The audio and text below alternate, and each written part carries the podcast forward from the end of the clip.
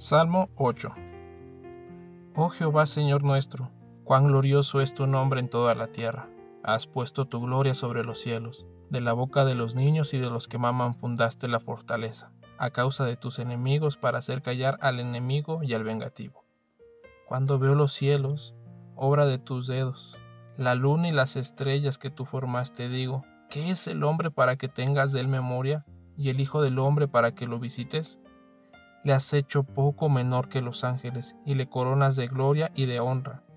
Le hiciste señorear sobre las obras de tus manos, todo lo pusiste debajo de sus pies, ovejas y bueyes, todo ello, y asimismo las bestias del campo, las aves de los cielos y los peces del mar, todo cuanto pasa por los senderos del mar. Oh Jehová, Señor nuestro, cuán grande es tu nombre en toda la tierra. Hoy quiero hablarte desde el corazón. Siempre, desde que era un niño, me ha gustado observar el cielo, observar las montañas, la naturaleza, un poco el comportamiento de los animales. Y soy bastante fan de ver los documentales eh, y muchas veces quedo totalmente asombrado con las cosas que hacen los animales en la naturaleza cuando no son presos o no son animales domésticos. Y aún los animales domésticos son bastante increíbles. Tengo un perro y hace cosas y tiene gestos tan increíbles que dejan sorprendido y la verdad que puedes ver su nobleza y te enseñan mucho. Y siempre he sido un soñador y cuando veo la grandeza de la creación de Dios quedo sorprendido. Y siempre, siempre llego a un punto en donde no puedo más que admirar la grandeza de Dios, bendecir su nombre. Por eso me identifico demasiado con este salmo que acabo de leer.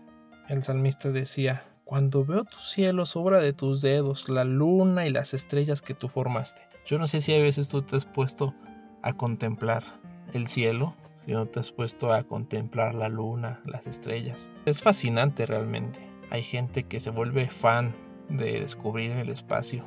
Y pensar que hubo un Dios quien hizo todo eso, la verdad me parece algo que no alcanzo a comprender. Hay veces cuando me alejo un poco de la ciudad, tal vez en carretera y es de noche y puedo ver la luna, como es suficiente para alumbrar la oscuridad y se alcanzan a ver las estrellas. Quedo maravillado. Cuando veo el cielo que se está rompiendo con una gran tormenta y cae y cae el agua, me asombro con la naturaleza. Cómo es que toda esa agua hace un viaje y de pronto empieza a caer y a caer y a caer. O cuando escucho los relámpagos, sueño con que es la voz de Dios que así suena, con esa potencia, con ese poder, que es inevitable que no escuches un rayo. Hay veces llega primero la luz y de repente es el estruendo, llega el sonido de ese espectacular rayo. En cada una de esas cosas me encanta ver a Dios. Y entonces después se hace, después de observar todo esto, el salmista se le pregunta, digo, ¿qué es el hombre para que tengas de él memoria y el hijo del hombre para que lo visites? O sea, ver tanta, tanta, tanta inmensidad y de pronto uno se ve tan pequeño ante cosas tan majestuosas que piensas, ¿quién soy yo para merecer el amor de Dios? ¿Quién soy yo para que se tomase el tiempo de formarme?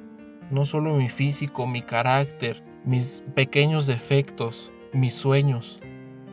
Quiero retomar lo que hemos visto en episodios anteriores, que Dios nos creó con un propósito y aún desde el vientre de nuestra madre ya nos conocía que Dios nos creó para encajar perfectamente en un lugar. Y después al ver esto, quedo sorprendido ante el gran amor que Dios tiene por cada uno de nosotros. Cuando es tan poderoso y tiene todo en sus manos y ver toda la creación que ha hecho es realmente alucinante. Así que si alguna vez tú te sientes vacío, te sientes triste, te sientes sin esperanza, déjame decirte que Dios está en todos lados. Y solo basta que alces tu mirada a los cielos y en esa majestuosidad del cielo, de las nubes, podrás encontrar a Dios.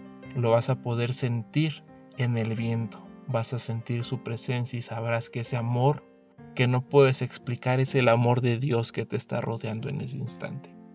Hay una canción que me gusta mucho que dice, yo sé que Él vive, pues lo veo en la risa de un niño cuando voy pasando.